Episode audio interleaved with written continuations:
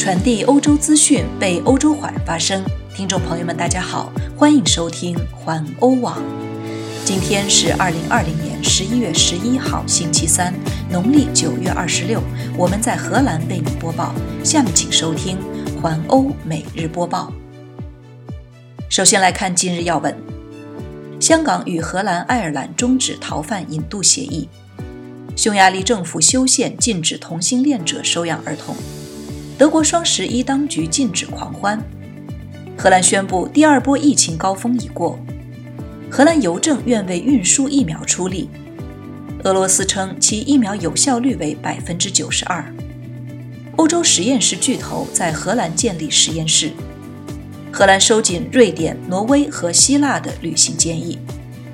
下面请收听详细新闻。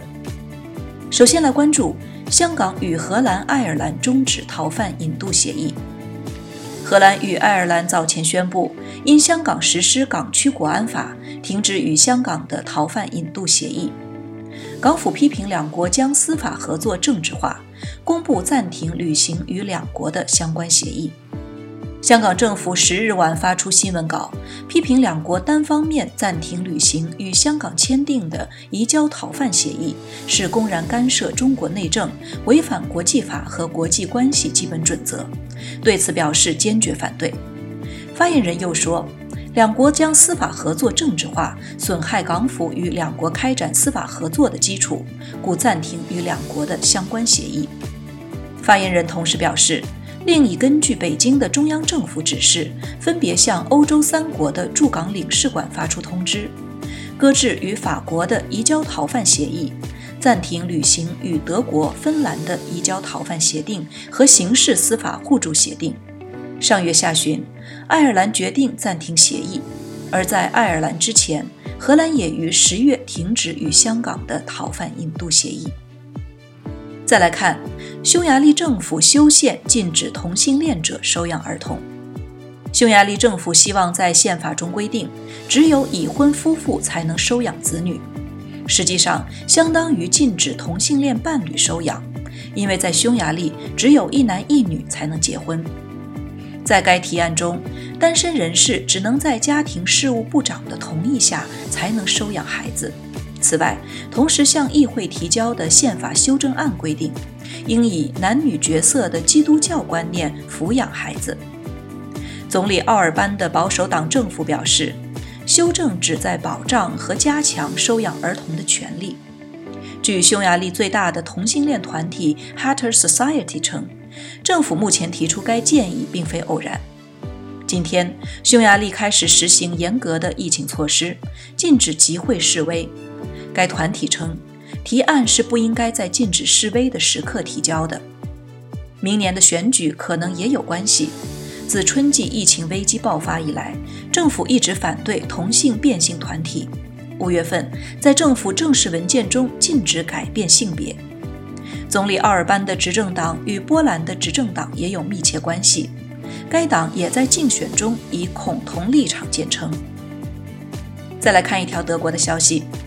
德国双十一当局禁止狂欢。今天是德国的双十一，是德国狂欢季节的开始。在德国非官方狂欢节首都科隆，有数百名警察待命，确保人们在狂欢节季节开始时遵守疫情措施。上月底。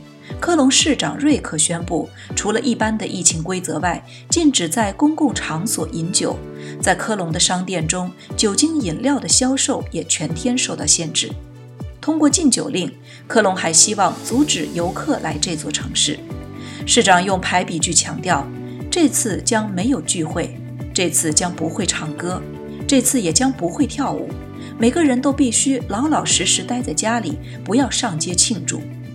狂欢节爱好者只能在今年的派对季开始进行远程活动了。再来看荷兰，荷兰宣布第二波疫情高峰已过。今天，荷兰首相吕特和卫生部长德荣格在 Facebook 上进行的与民众的实时对话中说，第二波疫情的高峰已经结束。部长说，在短期内，我们要做的是确保我们将彻底遏制病毒。再说一遍，我们真的已经越过了那个高峰。在我们共同的努力下，促使了数字的下降。我们只是必须继续坚持下去。德荣格说：“从长远来看，疫苗是我们最好的解决方案，但并不能同时接种。当疫苗就绪时，只能分期分批接种。因此，要在整个荷兰完成疫苗接种，需要几个月的时间。”下周二，荷兰内阁将提供圣诞节的更多疫情措施信息。再来看，荷兰邮政愿为运输疫苗出力。如果必须将新冠疫苗运送到荷兰和比利时，或者通过荷兰和比利时，则荷兰邮政公司 PostNL 可以在其中发挥作用。荷兰邮政说，该公司具有必要的能力，并表示希望与有关方面进行讨论。荷兰邮政也专门设置了一个部门，已经参与了诊断样品、医疗设备和药品的运输，也已经在荷比卢经济联盟内运输各种需要控制温度的疫苗。再来看俄罗斯，俄罗斯称疫苗有效率为百分之九十二。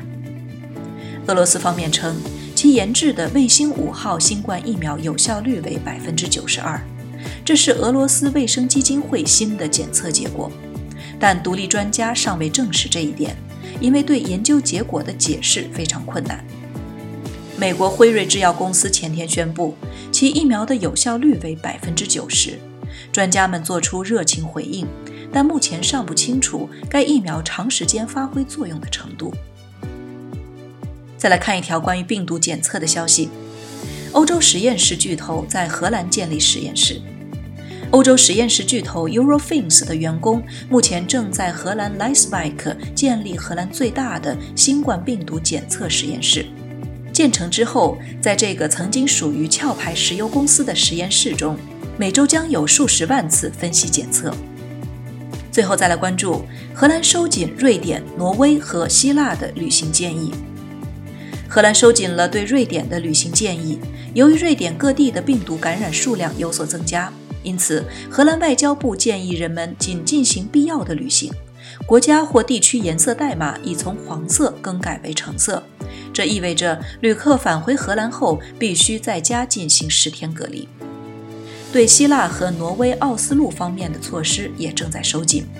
在奥斯陆停留后返回荷兰的旅客必须在家进行十天隔离，但是访问挪威的其他地区或直接经过奥斯陆机场返回荷兰则不需要隔离。